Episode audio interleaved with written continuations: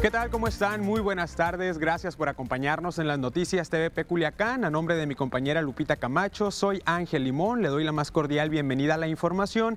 Y por supuesto, también saludamos a nuestros amigos del Facebook, las noticias TVP Culiacán. Lo invito para que se sume a esta transmisión y por supuesto pueda comentar acerca de los temas que estamos abordando en el programa. Además, le comparto que tenemos nuestro número eh, totalmente activo del WhatsApp 6674 eh, 19 9948 para que usted pueda acercarnos su denuncia ciudadana y que también pues participe con nosotros enviándonos fotografía y video de su denuncia, de su petición para acercarlo a las autoridades correspondientes y que de alguna manera pues pueda ser solucionada esta petición que usted está haciendo a través de las noticias TVP Culiacán. Gracias por estar con nosotros y vamos a iniciar con la información. Iniciamos porque hoy se llevó a cabo la semanera en Palacio de Gobierno encabezada por el gobernador de Sinaloa, Rubén Rocha Moya. Y pues este próximo 10 de abril se tocó el tema acerca de la revocación de mandato, este ejercicio democrático a nivel nacional,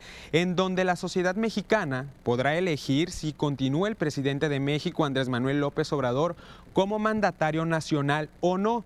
El gobernador de Sinaloa, Rubén Rocha Moya, pues comentó que él saldrá a ejercer su participación ciudadana y reiteró su apoyo al presidente de la nación. Primero, sí voy a participar en la revocación. No, es pura especulación el tema de que después de la revocación del mandato va a subir qué. Sí. No hay, no hay ninguna razón para que esto ocurra. Y en el mismo tema, eh, este fin de semana también hubo una caravana aquí en la ciudad de Culiacán, en donde el alcalde de Culiacán, Jesús Estrada Ferreiro, encabezó pues esta caravana que eh, reunió a cientos de vehículos para poder recorrer las principales calles de Culiacán en apoyo al presidente de la República, Andrés Manuel López Obrador. El objetivo es que los ciudadanos salgan a mostrar el apoyo al presidente en la consulta para la revocación de mandato que se desarrollará el próximo domingo 10 de abril. Porque sabemos que el apoyo que hay del presidente y sabemos que lo que estamos haciendo es justo y correcto. No me quieran enjaretar como dicen que son recursos públicos, no. Ahí están los carros, son particulares. Si hay tránsitos aquí es porque están obligados a dar protección a cualquier ciudadano, más a estos eventos. No en favor nuestro, en favor de la demás gente pero no hay recursos públicos para nada. Y esto no cuesta dinero. Estrada Ferreiro argumentó que su apoyo al presidente era válido, pues el acto no lo realizó en horario de trabajo. En hora de trabajo no. hora de trabajo. Somos ciudadanos comunes y corrientes ahorita. Es sábado. No es, día, no es día hábil, ni horas hábiles tampoco. Cuando es, en- cuando es un horario hábil nada más eh, no se puede. Si fuera el lunes, cuidadito, nos corren a todos juntos. Pero estamos haciendo por somos leales a él y queremos que, que él sepa que estamos con él. Porque aquí en Sinaloa soy la única persona leal al presidente, eso pueden publicarlo. Y no nada más hay voces a favor, en contra del presidente de México, Andrés Manuel López Obrador, pues también miles de opositores al presidente, pues se estuvieron manifestando en la Ciudad de México y otras ciudades del país en contra de la polémica consulta de revocación de mandato.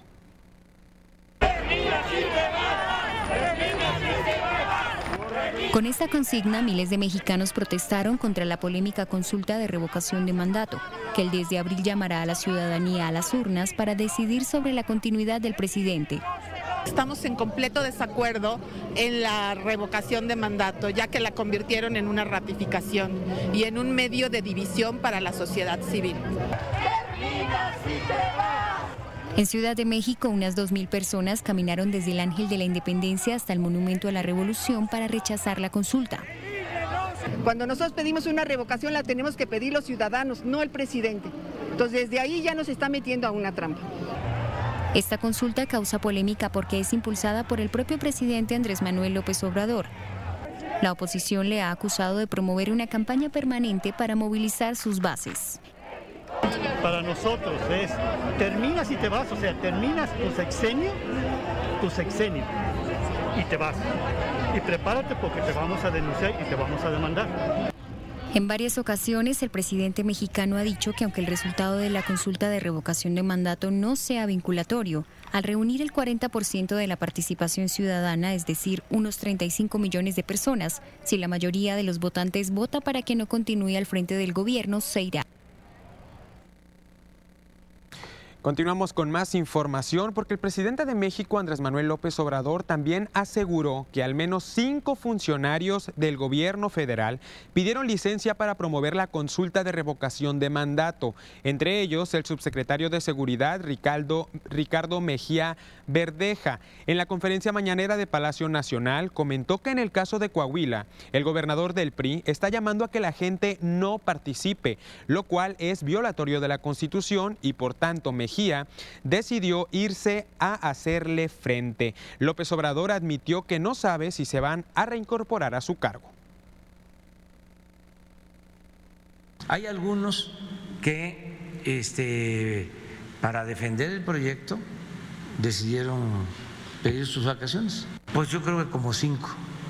El único caso, y no sé si sean vacaciones, fue el de... Es que no sabemos qué fue de Ricardo Mejía, que eh, él es de Coahuila, y como ahí el gobernador llamó a decir que nadie votara, dijo yo me voy, o sea, este, porque a mí me importa el proyecto. Y el tema de seguridad, ahora que no está la secretaria. Ah, hay otra gente que lo está supliendo. En tanto, al ser cuestionado sobre el uso de aeronaves oficiales para realizar actividades de promoción partidista y de la revocación de mandato, el presidente se limitó a responder que no deben ser utilizadas para esos fines. Por ello, se pronunció a favor de que las autoridades investiguen cualquier anomalía. Es que la promoción. Eh, ellos están atendiendo temas de seguridad. Y la información que yo tengo es que fueron a eso. Bueno, hay videos donde se observa que... A temas de seguridad. Y si eh, fuese como tú lo planteas, lo tiene, ahora sí que regresando a, a la norma, lo tiene que resolver una autoridad, que no haya este, impunidad. Pues ahí está la voz del presidente de México, Andrés Manuel López Obrador. Y desde Palacio Nacional aterrizamos en el Palacio de Gobierno porque se encuentran 10 cámaras de videovigilancia en las oficinas del Palacio de Gobierno del estado de Sinaloa. Así lo informó el gobernador de la entidad, Rubén Rocha Moya. Comentó que se encontraron alrededor de 10 cámaras y cableado, los cuales dirigían una señal de grabación en la parte de los plafones de las oficinas de la Secretaría de Bienestar, en la Secretaría General de Gobierno y en el despacho de gobierno estatal. Dice estar seguro que el espionaje se instaló al inicio de su administración y que es probable que los cómplices sean las mismas personas que los cuidan. Así lo señaló Rocha Moya. Sin embargo, dijo que no levantará una denuncia formal y que la tecnología de vigilancia fue retirada cuando se percataron de la situación. Ahí conmigo creo fueron tres o cuatro. La infrarroja la tuvieron acá con el secretario, creo que con el secretario Insulza le tienen más ganas. Ahí le pusieron una infrarroja, infrarroja, es que esa graba en la noche, ¿verdad? Esa, esa la encontraron en la Secretaría de Gobierno. Pues unas, eh, 9, 10. Lo que pasa es que sí, eh, tengo claro que los que nos cuidan pues son cómplices de los que vinieron a instalar la cámara. Porque cómo se meten al Palacio de Gobierno, porque hay, incluso estamos a punto de hacer una licitación para, contratar nuevos cuidadores, ¿no, eh, Enrique? Una parte de lo que se vivió esta mañana en la semanera del gobernador de Sinaloa, Rubén Rocha Moya. Nosotros nos vamos a nuestra primera pausa, pero seguimos transmitiendo en nuestro Facebook las noticias TVP Culiacán. Lo invito para que se sume a la transmisión. Volvemos.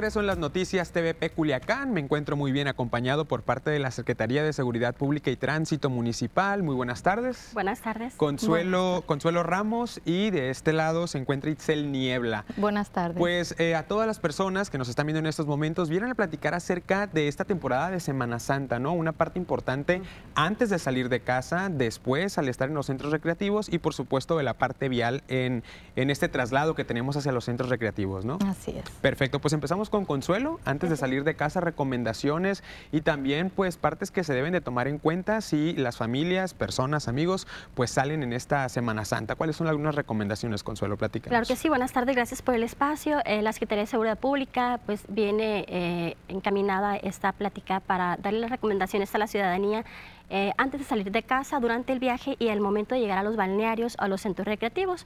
Es muy importante que antes de salir de casa tomemos algunas recomendaciones, algunas medidas como lo son, pues cerrar bien las llaves del agua, del gas, asegurar bien las puertas y las ventanas. Si nosotros consideramos que tenemos objetos de valor o también documentación que tenemos que resguardar, pues eh, dejarla con algún familiar o alguna persona de confianza, ¿verdad? Y siempre es muy importante también informarle a las personas que tenemos a nuestra familia, a los vecinos, el lugar donde nos vamos a encontrar, donde, donde ellos nos pueden localizar.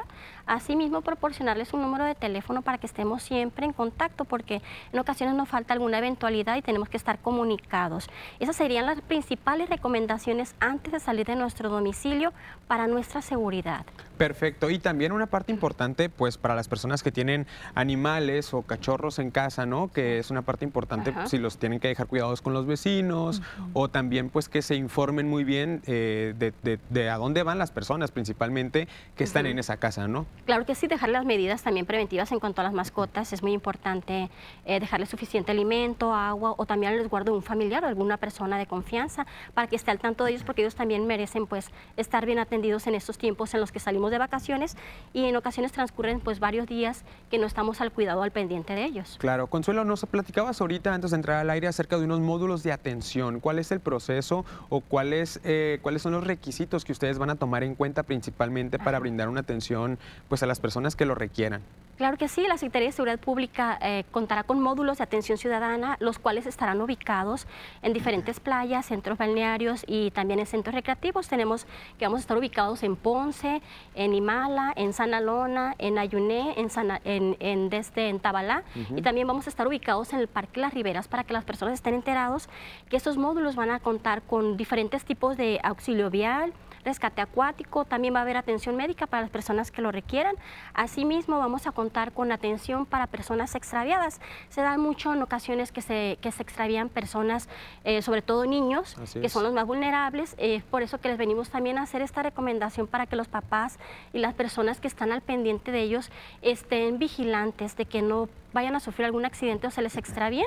Y también contaremos con vigilancia en estos módulos para que las personas se acerquen, al momento de llegar nos identifiquen y con confianza, pues ahí estaremos para brindarles el servicio. Excelente, pues esto es por parte de la Secretaría de Seguridad es. Pública y Tránsito Municipal aquí en Culiacán para que lo podamos tomar en cuenta todas las personas que salgamos Claro que sí. de viaje. Y hablando de salir de viaje, también una parte importante es la cuestión vial. Eh, por este lado está Itzel Niebla, que nos va a platicar acerca de la educación vial, los protocolos que debemos de tener y los cuidados principalmente al estar al volante, Itzel. Así es, muchas gracias por el espacio. Por nuestra parte, vamos a estar pues en carreteras muy al pendiente, ¿no? Antes de, de salir de casa, pues vamos a revisar que nuestra unidad se encuentre en perfectas condiciones. Esto- ¿Esto qué quiere decir?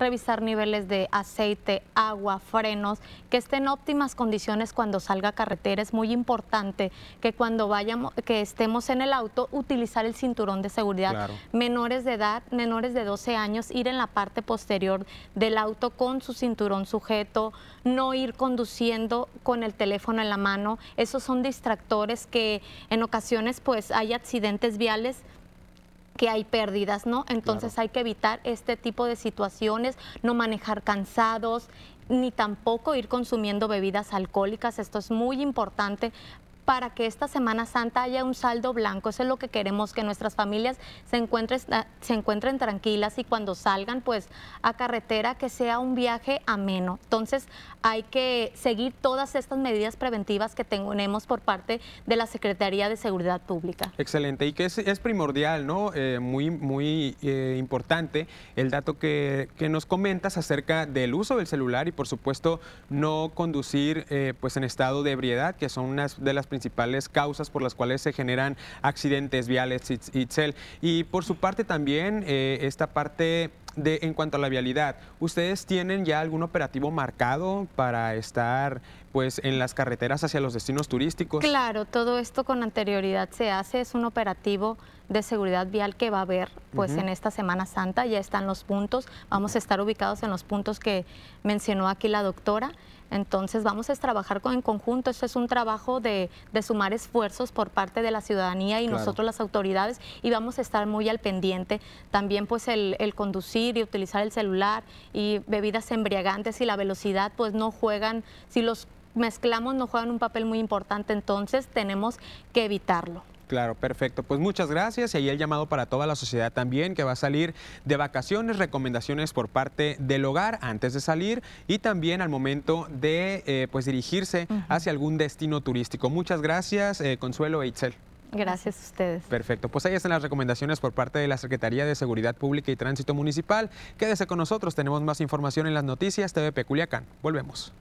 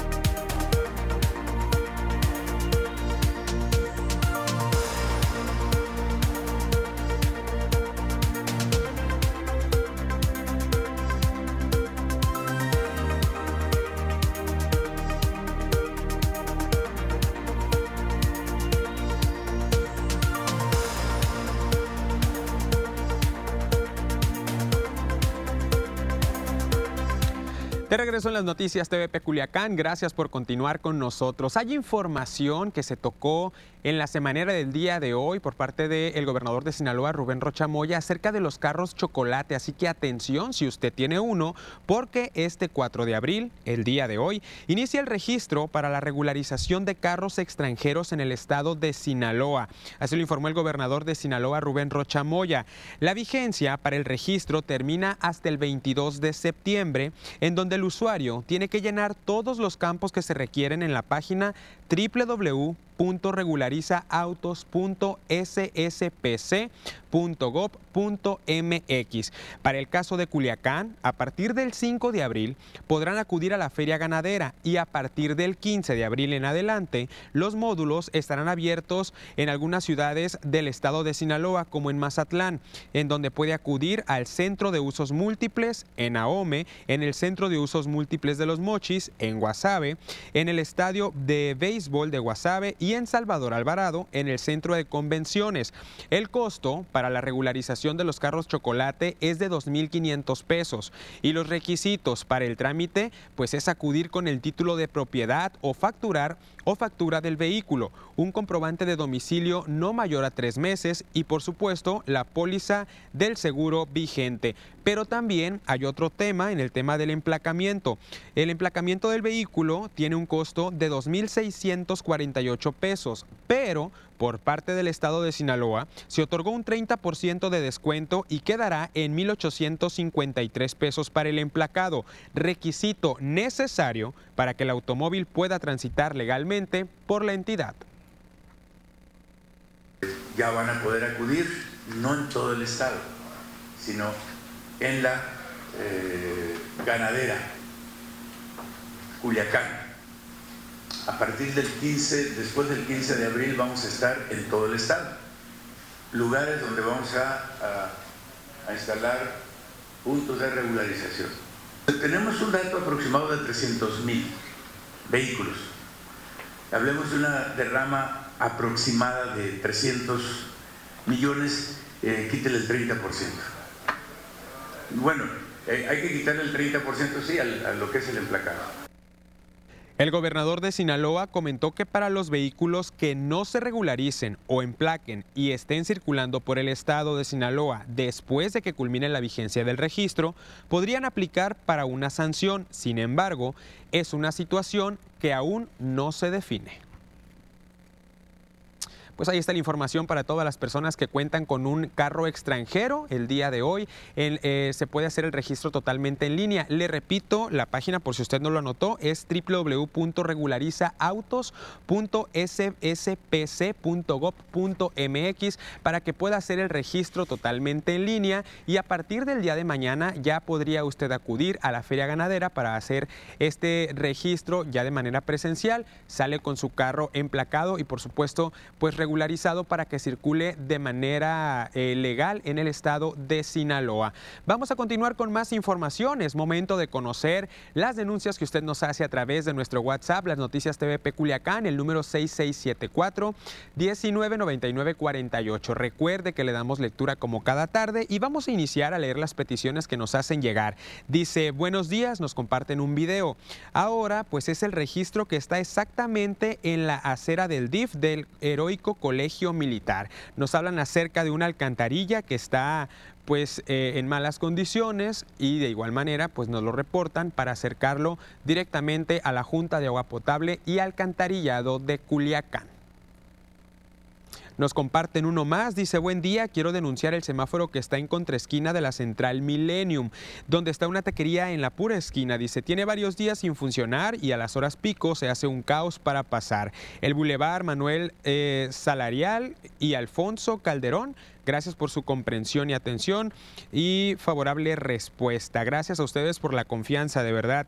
Seguimos continuando con la lectura y dice, por favor, en el cruce de Villa del Palmar y Emily Berlín en Villa Fontana hace falta reductores de velocidad para los camiones urbanos y también carros los cuales pasan a gran velocidad y no hay alto para nadie. Atentamente Irene Lendey, vecina de este cruce. Gracias, gracias Irene por hacernos llegar tu petición. Nos comparten un comentario más. Dice, buenas tardes, TVP Noticias, la colonia popular Los Pinos e Industrial Bravo. Estamos teniendo problemas de recolectores de basura y los animales las destruyen. Necesitamos de su apoyo para hacerle llegar la inquietud a quien corresponda por parte del Ayuntamiento de Culiacán. Gracias por su atención, gracias de verdad. Y, e invitarlos, recuerde que tiene este número de WhatsApp totalmente activo, las noticias TVP Culiacán, para que nos, haga, nos haga llegar su petición. Hay un comentario más, dice, buenas tardes, para solicitar reductores de velocidad en Avenida Aquiles Cerdán, entre calles Aguilar Y Callejón Mauro Huerta en Culiacán, Sinaloa. Gracias. Eh, nos comparten un video en el siguiente comentario. Dice, buenas tardes. Tenemos una fuga de toda la noche en Costa Rica en la calle Avenida Cruz, entre calle Independencia y Doceava. Se han derramado cientos de litros de agua en la colonia centro. Vean nada más. De verdad, pues que son demasiados litros de agua, demasiado el agua la que está en esta fuga. Le repito la dirección en calle en Costa Rica, la calle Avenida Cruz y calle Independencia y Doceava, en el puro centro, en la colonia centro. Ahí está el llamado también para eh, las autoridades correspondientes y que le puedan dar un seguimiento a nuestros amigos allá en Costa Rica. Nos comparten un comentario más, dice, buenas tardes, ya tenemos más de dos años que quedó inconcluso el entronque Benjamín Gil y no vemos para cuándo terminen, es incómodo y si vienes de norte a sur por la costerita y tienes que llegar hasta el Obregón para dar la vuelta, había una parada, pero el dueño del terreno lo cerró. Primero hizo zanjas y la gente las tapó y ahora puso tela ciclónica y se hizo una vuelta, tumbaron la guarnición, pero si te mira la autoridad dando vuelta ahí, te quitan dinero. Entonces, ¿qué hacemos? ¿Hasta cuándo se terminará este proyecto? El del aeropuerto lo hicieron luego, como es para los ricos, no hubo problema en su conclusión. ¿Y el Benjamín Gil para cuándo? Invito a las autoridades a darle una vuelta al entronque Benjamín Gil. Por favor, es incómodo dar la vuelta tan lejos. Gracias por su atención. Les recordamos que pueden enviar foto y video de la situación que están denunciando, esta petición que hacen a las autoridades correspondientes para mostrarlas y que quede más clara la información. Hay uno más, dice buenas tardes, eh, aquí en la calle José Limón por la Nakayama está fundida una lámpara, ya tiene tres meses, ya fuimos a reportar y no han venido. Ahí está el llamado que hacen las personas a través de nuestro WhatsApp, las noticias TV Culiacán. Le repito que puede enviar fotografía y video para que tenga usted la oportunidad de eh, compartir esta denuncia con nosotros, esta petición y que por supuesto eh, nosotros aquí en las noticias TV Culiacán la podamos hacer llegar a las autoridades correspondientes. De verdad que muchas gracias a todas las personas que se están sumando a la transmisión de nuestro Facebook, donde también estamos totalmente en vivo y pues le vamos a dar lectura a algunos comentarios comentarios. Dice Anel Chaides, quiero hacer una pregunta a las señoritas invitadas. ¿A qué creen que se deba eh, la escasa educación vial en Culiacán? Fue lo que nos eh, hace unos momentos nos estaban comentando eh, personas por parte de la Secretaría de Seguridad Pública y Tránsito Municipal aquí en Culiacán. Algunas precauciones que debemos de tomar las personas que vamos a salir de vacaciones en cuanto al hogar y por supuesto en cuanto al tema de la vialidad.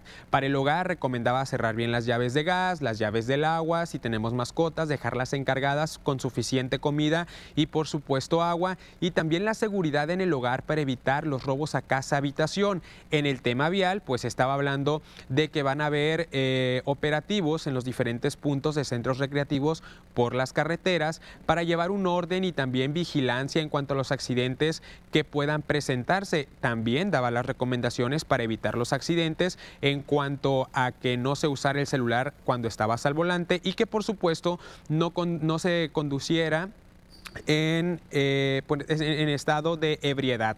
Así que ahí están algunas de las recomendaciones que, que, comparten por parte de la Secretaría de Seguridad Pública y Tránsito Municipal. Mario López Rocha también se suma a la transmisión, dice buenas tardes, buenas tardes Mario, gracias por estar con nosotros. Recuerde que usted puede unirse a la transmisión a través de nuestro Facebook, las noticias CBP Culiacán. Ahí en su pantalla aparece donde puede encontrarnos para que se sume a la transmisión y por supuesto comente acerca de los temas que abordamos en el programa. Vamos a una pausa, quédese con nosotros, tenemos más información. Volvemos.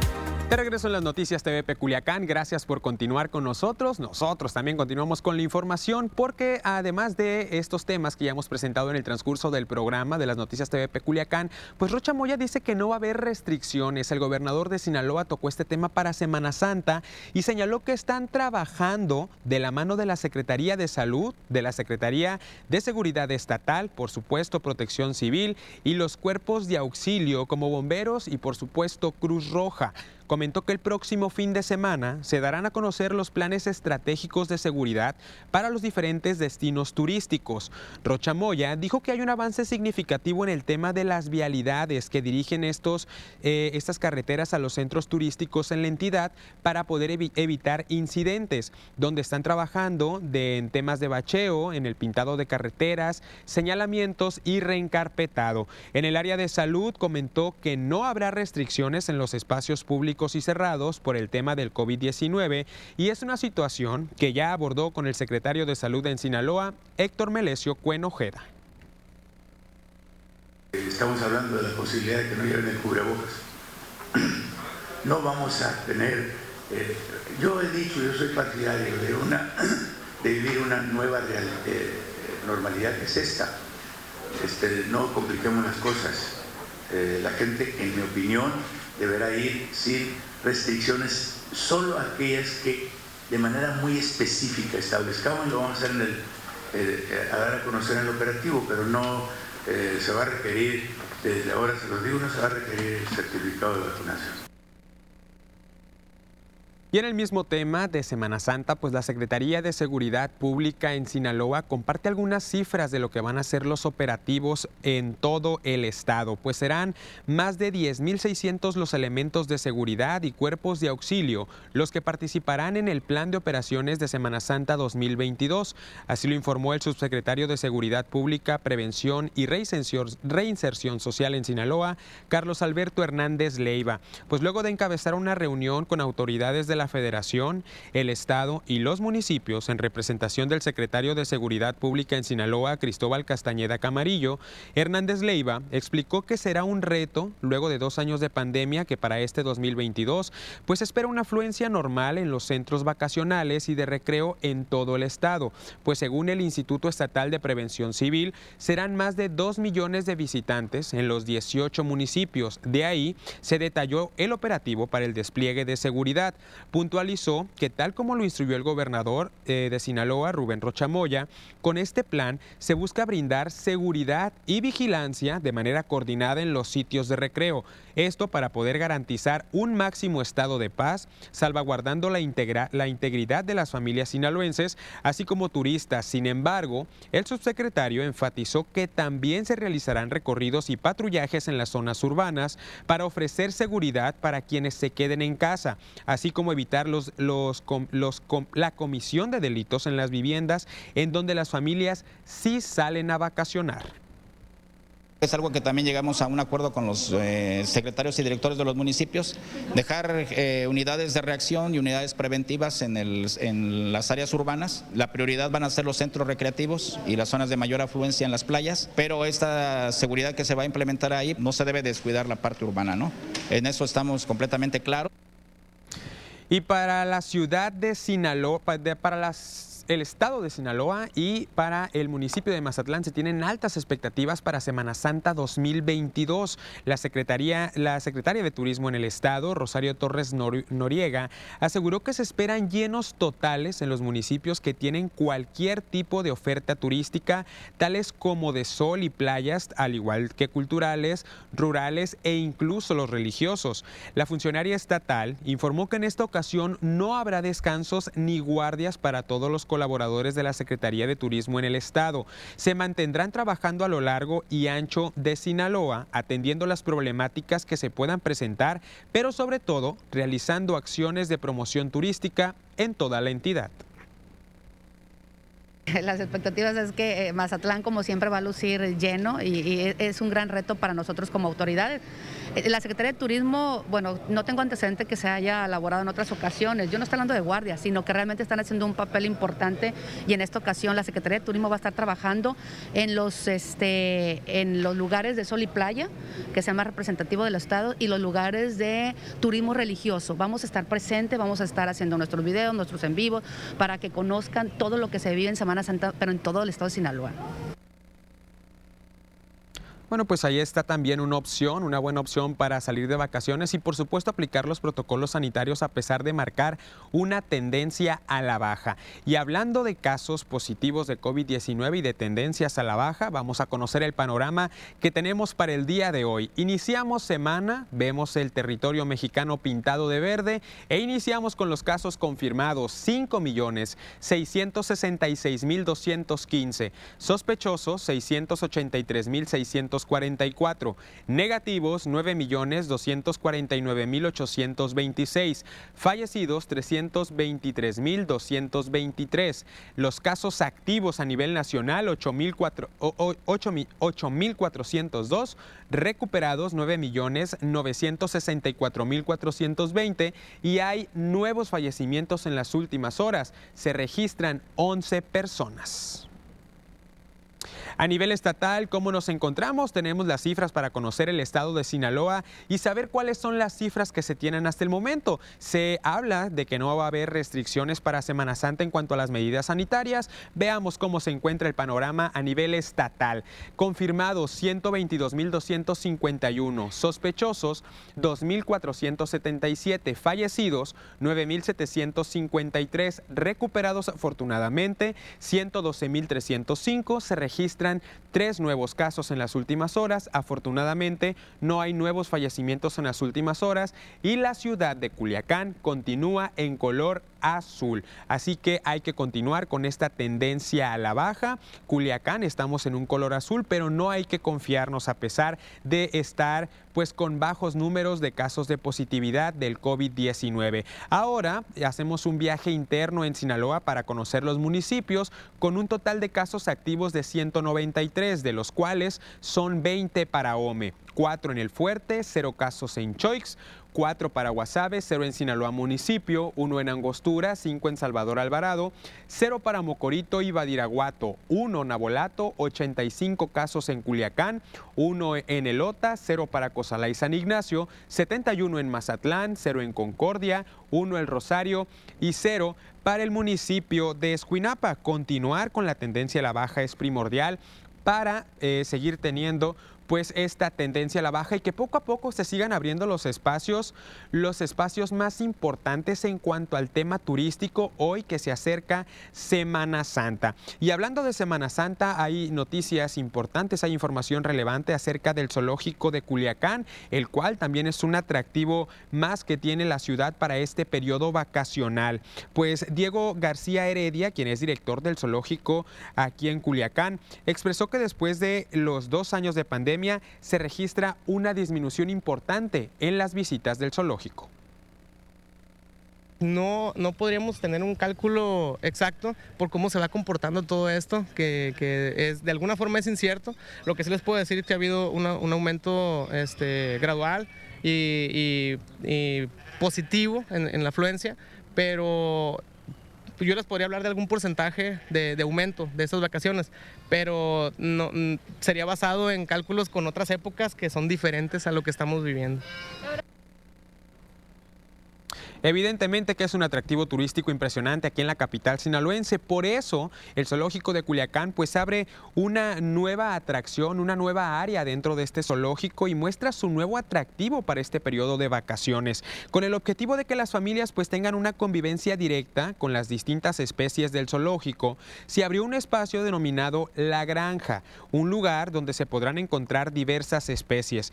Edgar Reina, encargado de La Granja, expresó que la niñez y los adultos adultos podrán interactuar con los animales. A partir de este lunes ya queda abierta la nueva área que ofrece el zoológico con un costo de 35 pesos. animales domésticos con la finalidad 100% educativo para los niños y bueno, es para toda la familia.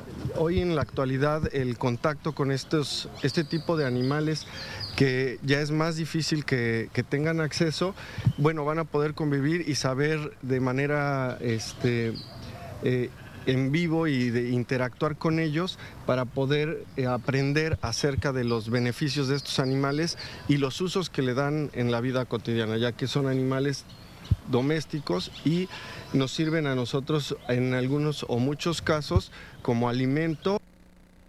Para las personas que realicen el recorrido por la granja, se les dotará una bolsa de alimentos para que puedan compartirlos a cada una de las especies y así conocer y poder disfrutar de una forma distinta la visita al zoológico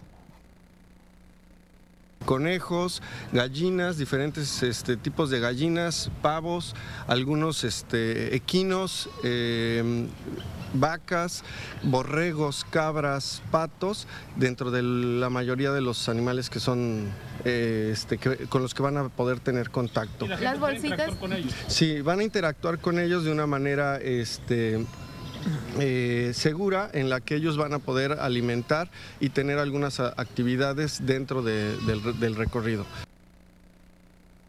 pues sin duda un atractivo increíble también, un destino turístico más aquí en la ciudad de Culiacán para poder visitar y por supuesto pues con eh, nuestro apoyo poder incentivar a todos los animales y las especies que están en el zoológico de Culiacán. Tenemos más información, pero del ámbito internacional, lo invito a que se mantenga bien informado en la siguiente cápsula.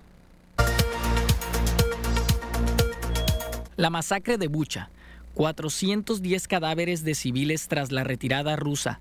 El presidente ucraniano ha acusado a Rusia de genocidio, mientras Ucrania y Rusia han pedido que el Consejo de Seguridad aborde la matanza, planteando dos reuniones desde ángulos opuestos para este lunes y el martes. El presidente estadounidense Joe Biden afirmó este lunes que quiere un juicio por crímenes de guerra tras el hallazgo de muchos cadáveres con la ropa de civiles en la ciudad de Ucrania de Bucha, cerca de Kiev. Además, es partidario de tomar más sanciones contra Rusia. Dijo a los periodistas que le esperaban en su regreso en Washington después de pasar el fin de semana en su casa de Delaware. Se requiere, explicó el mandatario, reunir más información para poder llevar a juicio a Putin, a la vez que se sigue proveyendo a Ucrania de armas para que sigan combatiendo contra las tropas rusas y reunir todos los detalles para tener un verdadero juicio por crímenes de guerra. Un 99% de la población mundial respira aire con niveles de calidad inferiores a los mínimos fijados por la Organización Mundial de la Salud, advirtió este lunes este organismo, que reclamó una reducción del consumo de combustibles fósiles, entre otras medidas para mejorar esta pésima tasa.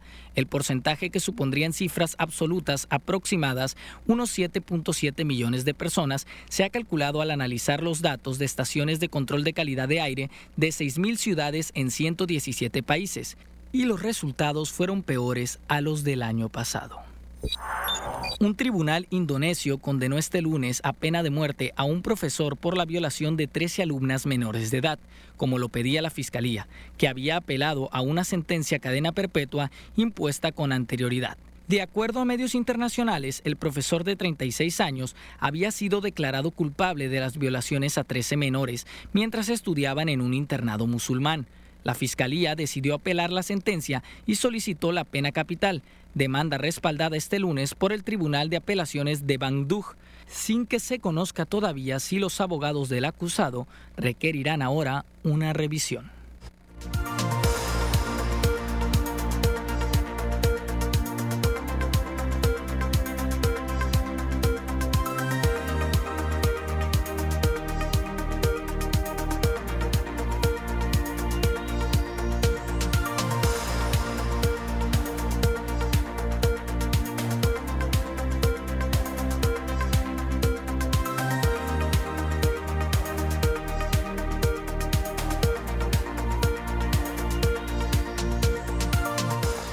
Saludamos a todos nuestros amigos del Facebook, las noticias TVP Culiacán. Gracias por estar con nosotros y sumarse a la transmisión y también los temas que abordamos en el programa.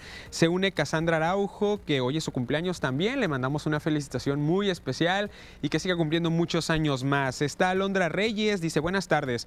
En la escuela Joaquín eh, Alejandro Castro Rivera, fraccionamiento Chulavista, hay señoras que se ponen a vender afuera de la escuela lo afuera de la escuela. Eh, nosotros como papás no queremos, ocupamos de su ayuda. Está Berta Burgueño, dice buenas tardes, saludos Lupita y Ángel. Y Marcelino Sánchez dice buenas tardes, para ver si pueden publicar que la carretera, el tramo de la platanera Villa, a Villa Ángel Flores está en muy malas condiciones, eh, no necesita que eh, manden tapar el mundo de hoyos que tienen, lo que se ocupa es que la reencarpeten y que la hagan nueva antes de que pase un accidente. Pues ahí está también los comentarios y la voz de las personas que se suman a la transmisión de las noticias TVP Culiacán. Un tema importante, el tema de las vialidades y de las carreteras. Hoy que se acerca Semana Santa, hay que estar muy pendientes y tomar pues las eh, precauciones debidas si usted va a salir de vacaciones. Tenemos más información del clima y está Diana Zambrano con nosotros. Nos vamos a la señal de TVP.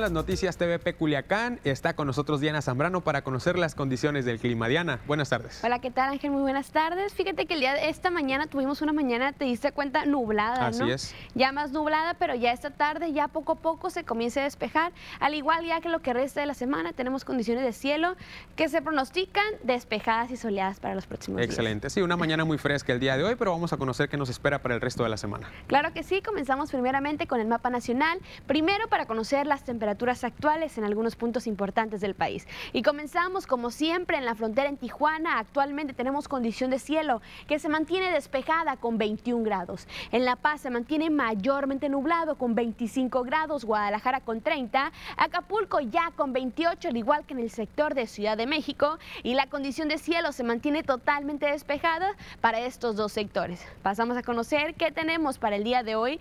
Actualmente aquí en la capital del estado, en Culiacán, tenemos condición de cielo que se mantiene mayormente nublada con 29 grados. La humedad incrementa hasta llegar al 46%, precipitaciones al 9%, realmente se mantiene muy baja, no tenemos probabilidad de lluvia.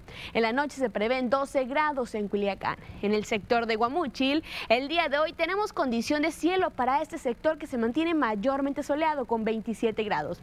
La humedad se mantiene al 45% y en la noche ya se prevén solamente 10 grados en el sector de Guamúchil.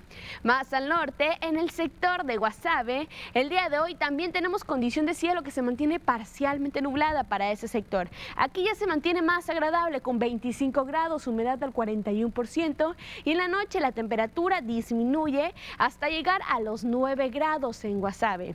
Pasamos a conocer qué tenemos para los próximos días. Regresamos otra vez a Culiacán. Aquí tenemos una semana ya totalmente despejada, pero máximas calurosas que varían entre los 30 y los 33 grados en el sector de Culiacán. Ya en el sector de Guamúchil, el día de mañana martes tenemos condición de cielo totalmente despejada y se mantiene para miércoles y jueves. Máximas igual calurosas que se mantienen entre los 30 y los 33 grados y mínimas que se prevén de 10 y 13 grados en Guamúchil. Ya en el sector de Guasave y ya para finalizar, aquí también tenemos una semana que se mantiene totalmente despejada, pero aquí la temperatura incrementa un poco más hasta llegar a los 35 grados para el día jueves. Ya las mínimas que se prevén entre los 9 y los 13 grados en el sector de Guasave. Hasta aquí el reporte meteorológico. Continuamos contigo, Ángel. Pues sin duda, Diana, una, una eh, mañana muy fresca el día de hoy, eh, pues vemos que va a estar para los próximos días algo similar, ¿no? Sí, de hecho, pues sí tenemos mañanas frescas, pero sí la temperatura poco a poco ya esa semana va incrementando. El día de hoy sí amanecemos pues mm, nublados, mayormente nublados, pero ya los próximos días tenemos, pues se prevé en condición de cielo ya totalmente despejadas para lo que resta de la semana aquí en Culiacán. Estaba nublado, pero no estaba fresco. Yo, yo, me levanté muy temprano. Sí, pues de hecho mencionábamos hace un momento, tenemos humedad que se mantiene al 43 al 46%, ya está pues incrementando y esto hace que no haga tanto, pues no ser, no refresque tanto, ¿no? Aquí en la ciudad. Entonces, pues ni modo, ya decíamos que se prevé condición de cielo despejada para los próximos días y bueno, ya esta tarde también se mantiene calurosa. Perfecto, Diana. Pues muchas gracias. Vamos a ir a una pausa. Quédese con nosotros porque tenemos más información en las noticias TV Peculiacán.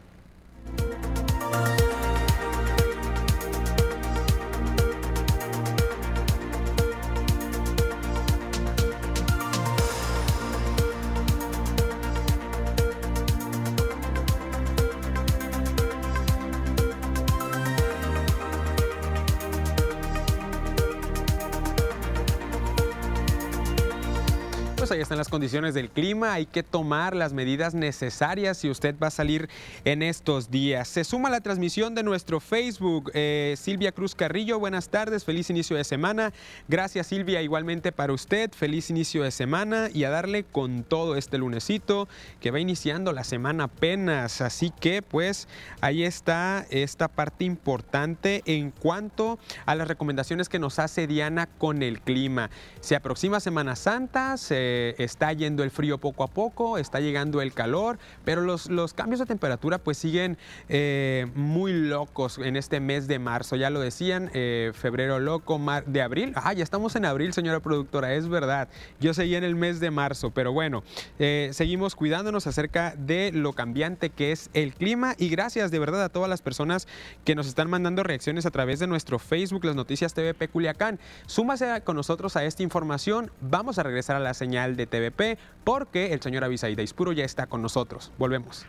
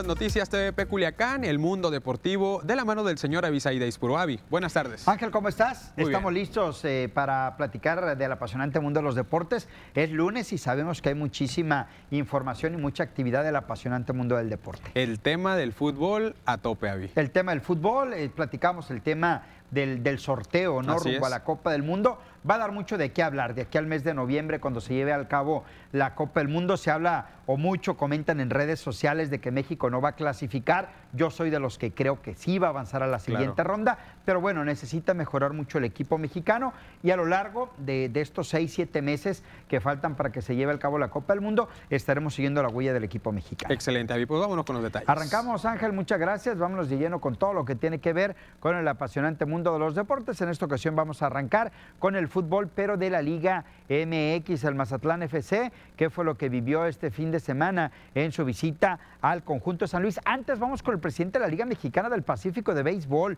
el señor eh, Carlos Manríquez, fue anunciado ya como el nuevo presidente de la Liga Mexicana del Pacífico de Béisbol. Llega a sustituir a Omar Canizales, quien aproximadamente hace un mes anunció dejaba el cargo como presidente de la liga, se iba a dedicar a sus negocios y hoy ya la Liga Mexicana del Pacífico hace oficial a su nuevo presidente, el señor Carlos Manríquez. Nuevas ideas, eh, nuevas opciones que va a tener la Liga Mexicana del Pacífico. Veremos cómo llega trabajando este nuevo presidente.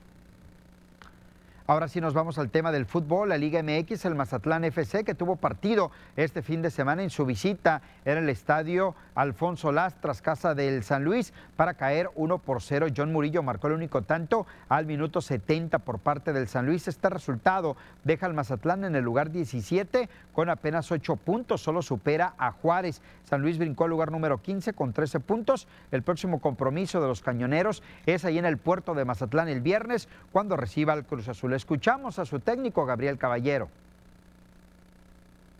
A mí no me gustó cómo jugó el equipo. Veníamos mm, eh, mejoría los dos de los dos anteriores. Eh, creo que estuvimos imprecisos otra vez. Ya el segundo tiempo mejoramos eh, en algunos aspectos. Cuando parecía que el partido estaba más controlado, llega el gol, el gol de San Luis Vámonos con los resultados completos de la jornada número 12. Ya solo van a quedar cinco para que concluya ese torneo. Ya veíamos la derrota del Mazatlán. Ganó el Cruz Azul al Atlas. El América con gol de último momento derrotó al Necaxa. Juárez perdió en casa ante Pumas. Toluca le pega al Puebla. León y Querétaro empatan. Tigres consigue victoria. Santos golea al conjunto de Pachuca 3 por 1. Pendiente el Chivas contra Monterrey a jugarse a mitad de semana. Vámonos ahora al fútbol femenil. El equipo del Mazatlán FC recibió a las Chivas Rayadas del Guadalajara allí en el crack en Victoria Tapatía. 1 por 0. Alicia Cervantes al minuto 8 marcó el solitario gol del partido. El resultado coloca al Mazatlán en el penúltimo lugar con apenas 10 unidades. El que arrancó fue el circuito de básquetbol de la costa del Pacífico. El Cibacopa en Culiacán, el equipo de los caballeros recibió al conjunto de Venados eh, Básquetbol. En el compromiso de este viernes, el conjunto del Mazatlán se apuntó la victoria 96 puntos a 98. Caballeros pagó la visita el sábado allá en el puerto de Mazatlán y fueron los del puerto quienes apuntaron la victoria 107 a 80. Caballeros regresa a casa el día de mañana en Culiacán. Estará recibiendo en partidos o en serie de dos partidos, martes y miércoles, al conjunto de halcones de Ciudad Obregón.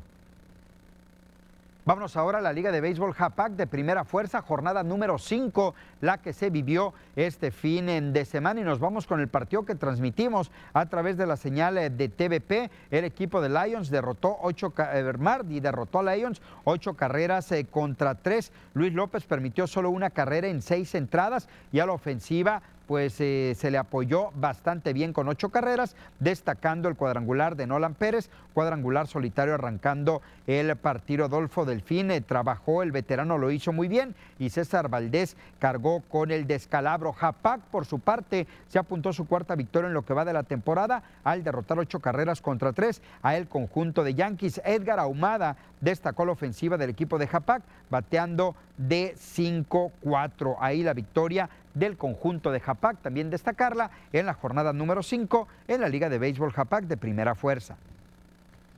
Vámonos con más detalles de la información deportiva, deporte de alto rendimiento y sobre todo el macro regional. Le comento que Sinaloa tuvo una buena jornada en la modalidad de ruta en el ciclismo en el macro regional previo a los Juegos Nacionales 2022 al obtener cinco medallas, entre ellas una de oro. Con este resultado, Sinaloa suma ya 12 preseas que ha conquistado en la modalidad de contrarreloj y ruta. La medalla de oro fue para Acari Valenzuela, la segunda en la macroregión. La sinaloense cronometró un tiempo de una hora 32 minutos y 53 segundos en la categoría juvenil B femenil. 12 medallas suma Sinaloa en el ciclismo en este macroregión y dos han sido de oro de Acari Valenzuela.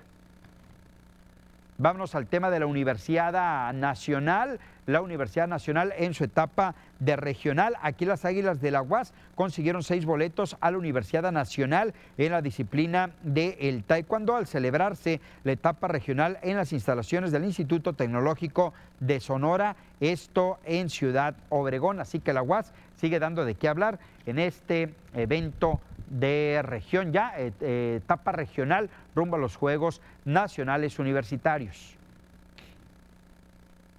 Lo más importante que tenemos, Ángel, en la información deportiva. Excelente, Avi. Como siempre, la Universidad Autónoma de Sinaloa, pues apoyando el deporte, la parte importante en cuanto al tema juvenil, en cuanto a la parte de los seguros, en cuanto a toda la infraestructura, ¿no, Avi Said? Ya en la etapa regional, ¿no? Ahí participando la UAS y buscando boletos rumbo al evento de talla nacional que se va a realizar posteriormente. Por lo pronto ahí están los deportistas de la UAS levantando la mano. ¿Y qué tan cardíaco se vivió esta parte del sorteo, Avi, del, el tema del fútbol? Importante, lo comentamos el pasado fin de semana, un México que queda con Argentina, Polonia y con el equipo de Arabia Saudita. Excelente, pues seguimos platicando en nuestro Facebook, vamos a una pausa, continuamos con más en las noticias TV Peculiacán.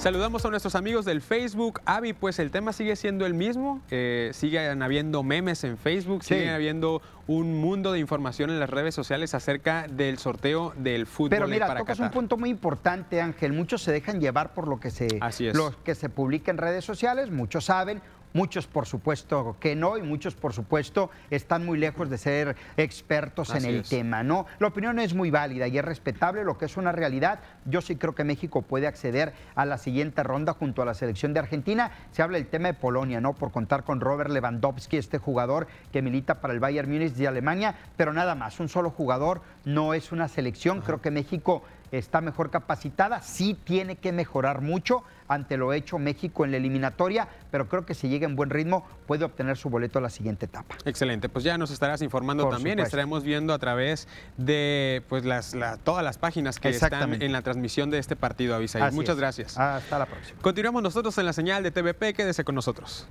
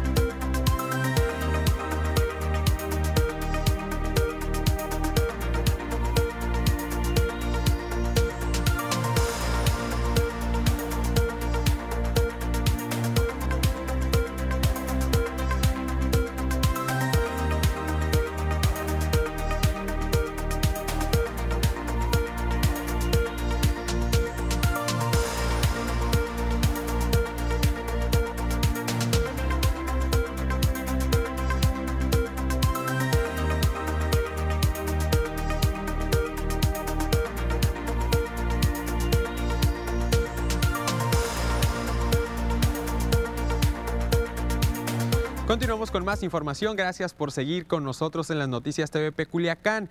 Pues hay información de la Universidad Autónoma de Sinaloa porque cumple la UAS con todas las prestaciones laborales para los colaboradores. El Sindicato Único de Trabajadores de la Universidad Autónoma de Sinaloa, sección administrativos e intendencia, entregó 1.836 uniformes completos al personal de las cuatro unidades regionales. Marisela Guadalupe Félix Carrillo, secretaria secretaria general del Suntuaz, sección administrativos e intendencia, expresó que se hizo una inversión de 6 millones de pesos para cumplir con la prestación laboral marcada en el contrato colectivo de trabajo.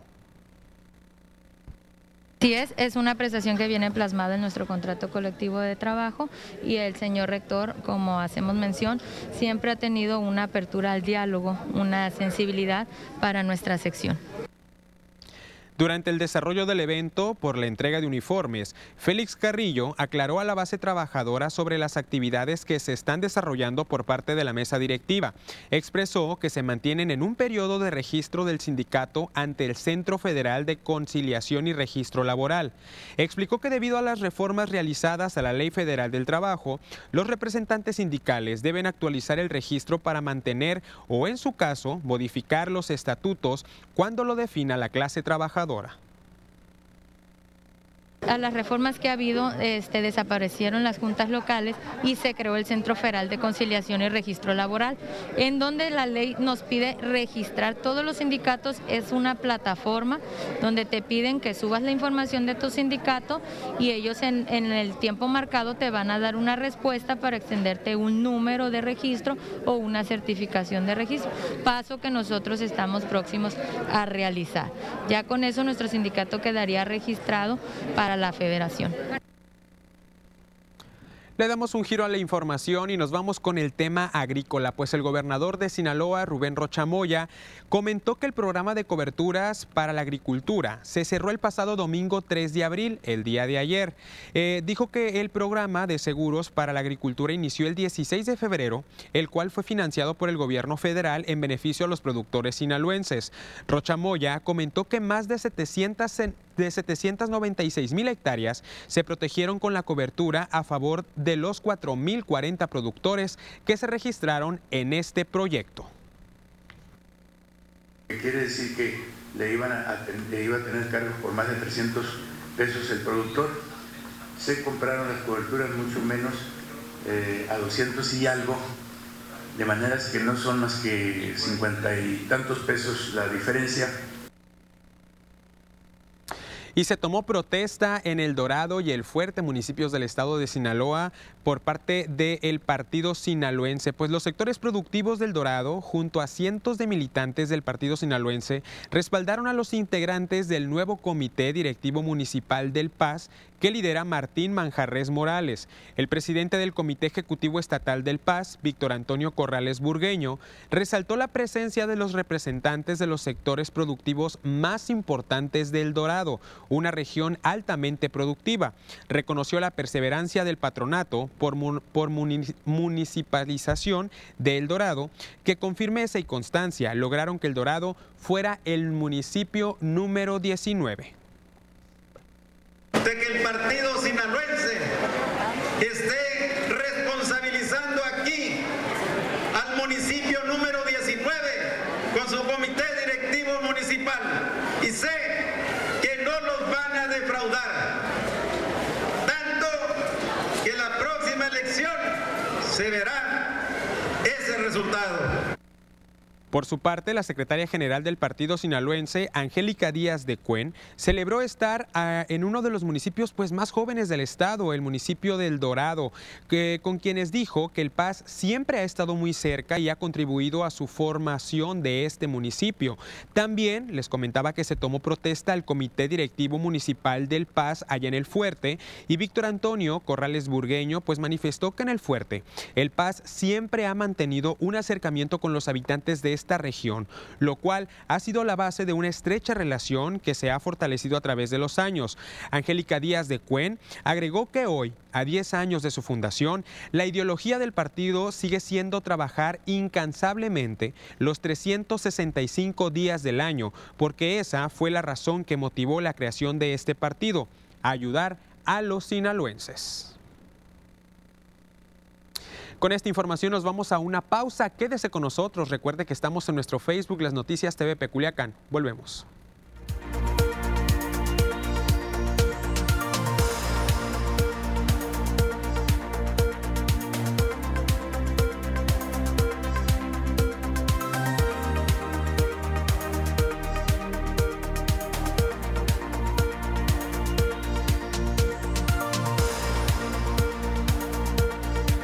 Saludamos nuevamente a nuestros amigos del Facebook, las noticias TV Culiacán. Hay más comentarios, dice eh, Medina Cristina. Buenas tardes, buen inicio de semana, saludos cordiales. Está Guadalupe Chaides, dice buenas tardes Lupita y Ángel, bonito inicio de semana, Dios los bendiga. Buenas tardes Guadalupe, a cuidarse, a cuidarse y muchas gracias, bonita tarde. Pues eh, me gustaría retomar el tema acerca de Semana Santa en cuanto a lo que señala el gobernador de Sinaloa, Rubén Rochamoya, quien comenta pues que no va a haber restricciones en los centros recreativos, en las playas, en balnearios, en los parques, entonces ya queda de nuestra parte seguir cuidándonos en cuanto a las medidas sanitarias, el uso de cubrebocas, el gel antibacterial, por supuesto la sana distancia en medida de lo posible para que no se registren repuntes. Sería lamentable realmente que haya un repunte de COVID-19 y marcar un reproceso, un retroceso en el municipio y por supuesto en el estado. Así que el llamado para todas las personas que van a salir a algún lugar, algún centro recreativo, un destino turístico en estas próximas fechas de Semana Santa a cuidarse. Regresamos a la señal de TVP, tenemos más información. Quédese con nosotros.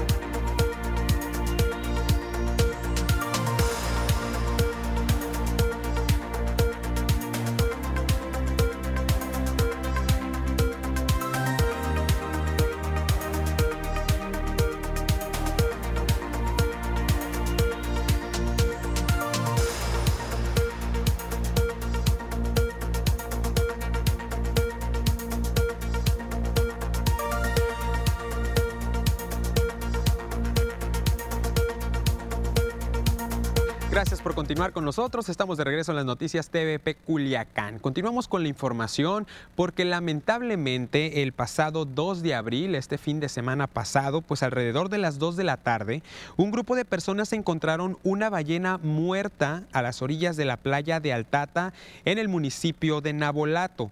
El panorama, evidentemente, pues llamó la atención de los visitantes por el enorme tamaño de la especie. Vea usted en pantalla, gigante la especie. Los pacientes antes pues dieron aviso a protección civil para que les dieran, eh, le dieran un seguimiento al mamífero y que fuera retirado de la orilla. Lamentable de verdad esta situación que se vivió en las playas de Altata. Vamos a cambiar de tema y continuamos nosotros con la información, pero información de la nota roja. La información policíaca la tenemos en la siguiente cápsula. Manténgase bien informado y quédese con nosotros.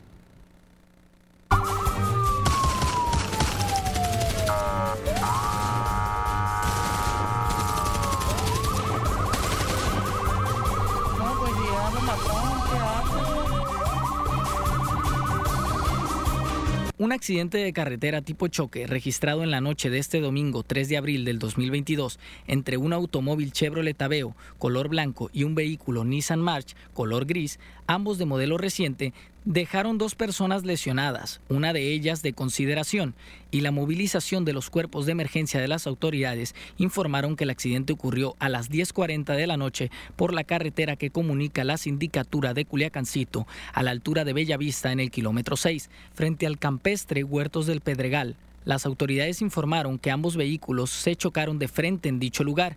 Al llegar a una curva, que hay en el sitio y después uno de los vehículos se salió de la cinta asfáltica mientras que el otro quedó sobre la vialidad.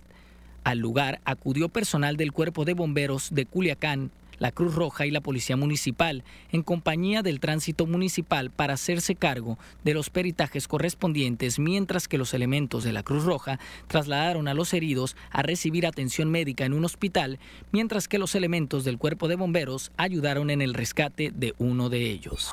Un joven de 22 años de edad, identificado como César Eduardo Montoya Rodríguez, con domicilio por la calle Manuel Gutiérrez Nájera de la colonia Felipe Ángeles, fue asesinado de varios balazos la madrugada de este lunes 4 de abril. cuando se encontraba en la banqueta de su domicilio y frente a su familia en dicha colonia. Los datos precisan que la víctima fue interceptada por sujetos armados que le dispararon en repetidas ocasiones y después se dieron a la fuga, alrededor de la 1.30 de la madrugada. Según los datos, la víctima estaba frente a su familia cuando sucedió el asesinato. En el lugar se localizaron varios casquillos para arma corta y la víctima recibió alrededor de cuatro impactos de balas en el tórax, que le quitaron la vida casi de manera instantánea. La víctima quedó sin vida y boca abajo en la banqueta del domicilio y minutos después arribaron al sitio agentes de la policía municipal que acordonaron el área del crimen en espera de los peritos de la Fiscalía General del Estado que llegaron al sitio para dar fe del asesinato en compañía de agentes de la Policía de Investigación del Estado. Una camioneta Dodge Ram color rojo de modelo reciente se accidentó aparatosamente la madrugada de este lunes 4 de abril sobre la rampa de acceso que conecta la avenida Maquio Cloutier Libramiento La Primavera con el libramiento Benito Juárez de la costerita frente al complejo residencial de Primavera Azul de Culiacán. Las autoridades informaron que durante el percance no hubo personas lesionadas, pero se movilizaron los cuerpos de emergencia según los informes. El conductor circulaba de norte a sur y al llegar a la curva de la rampa por razones desconocidas, perdió el control del volante que se salió de la cinta asfáltica y chocó con el tronco de varios árboles para posteriormente volcar la unidad y quedar con las llantas arriba junto a la vialidad.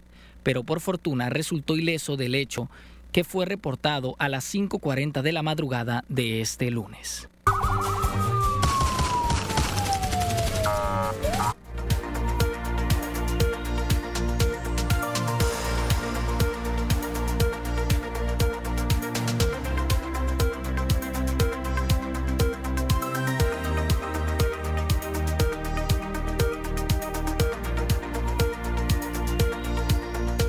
De regreso con nuestros amigos del Facebook, las noticias TVP Culiacán, y pues seguimos abordando los temas de aquí del programa, temas interesantes.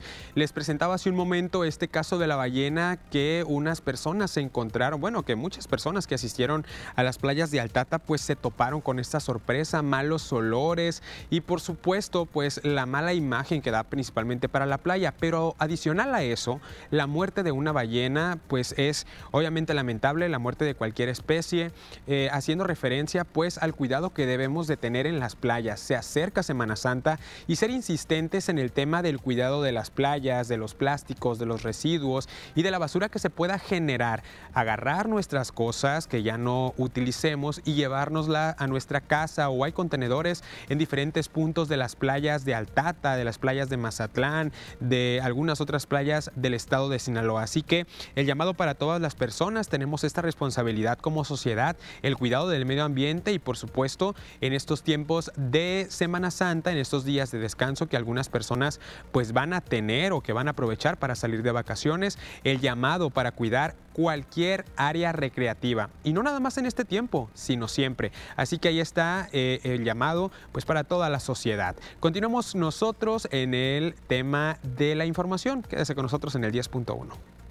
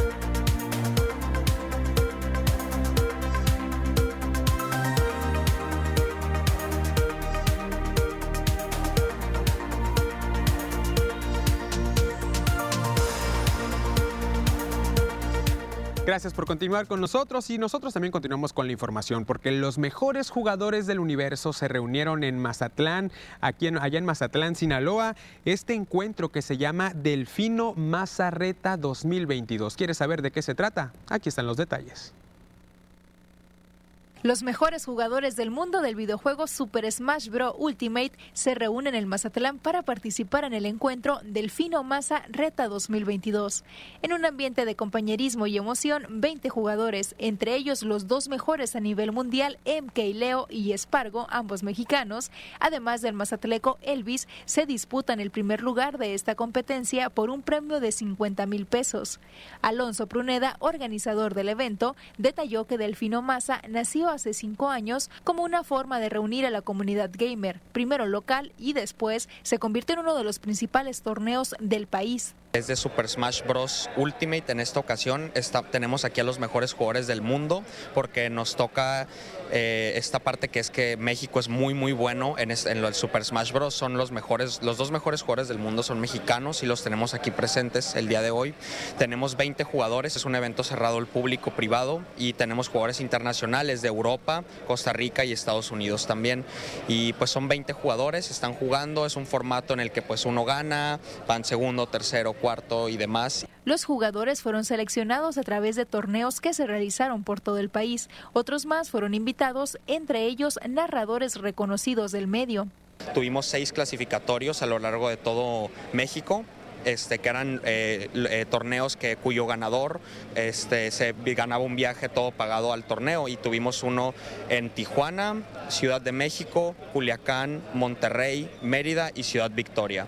Y aquí tenemos a todos los ganadores de todos esos clasificatorios acompañados con el mejor nivel internacional de Super Smash Bros. Hay un premio en efectivo este, y también pues otros como artículos y demás y pues los jugadores generalmente vienen aquí a divertirse, todos están muy contentos con el ambiente. Delfino Massa se ha convertido en uno de los eventos nacionales de Super Smash Bros. más emblemáticos y solicitados por los fanáticos del juego en nuestro país. Pues ahí está la información, ya está de regreso con nosotros Diana Zambrano. ¿Qué vamos a platicar el día de hoy, Diana? Hola, ¿qué tal Ángel? Otra vez estamos aquí de regreso ahora para platicar sobre las bajas presiones. ¿Qué son los canales de baja presión? El día miércoles ya platicamos sobre los sistemas anticiclones, Así es. los cuales son pues ya cuando es la alta presión, pero en este caso son las bajas presiones, Ángel. Excelente, pues viene la temporada de lluvias y anotar, ¿no? claro que sí, comenzamos para conocer a qué se refieren las bajas presiones o más bien conocidas como los canales de baja presión. Ya platicábamos sobre las de alta presión, los cuales pues representan eh, sistemas y mm, condiciones meteorológicas estables, pero las bajas presiones, en cambio, según Protección Civil, se refieren a zonas de inestabilidad del tiempo, la cual se acompaña de nublados, lluvias, tormentas eléctricas y rachas de viento. Les cuento que la presión del aire también puede cambiar con la temperatura.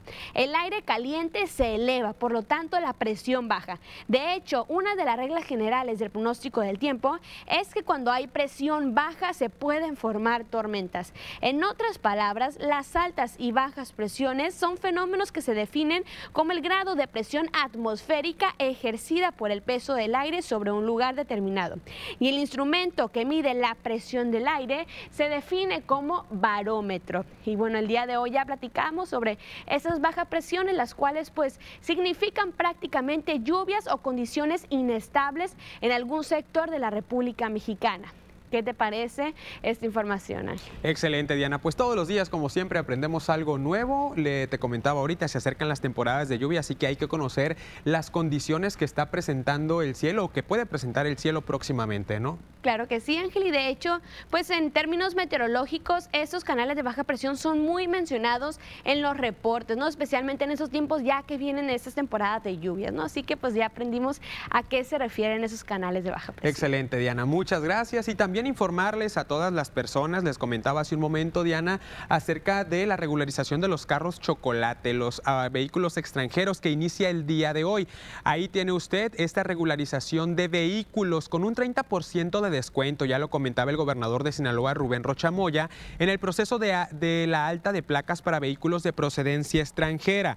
Además, se va a realizar, si usted eh, va a realizar también el emplacado del automóvil, el precio es de 2.684 pesos, pero con este 30%, descuento, de este 30 de descuento le queda solamente en 1.853 pesos más la cantidad de 2.500 pesos del pago del Repube. ¿Qué esto significa? Significa pues el registro público del vehículo. Así que ahí está la información. Recuerde que el registro usted lo puede hacer en línea a partir del día de hoy. La página es www www.regularizaautos.sspc.gov.mx para que aproveche estos descuentos y si usted tiene algún vehículo de procedencia extranjera, pues pueda realizar este registro a partir del día de hoy. Muchas gracias por habernos acompañado en la emisión de las noticias vespertinas. Eh, nos, nos vemos el día de mañana. Recuerde que tenemos una cita a la una y media de la tarde. Cuídese mucho.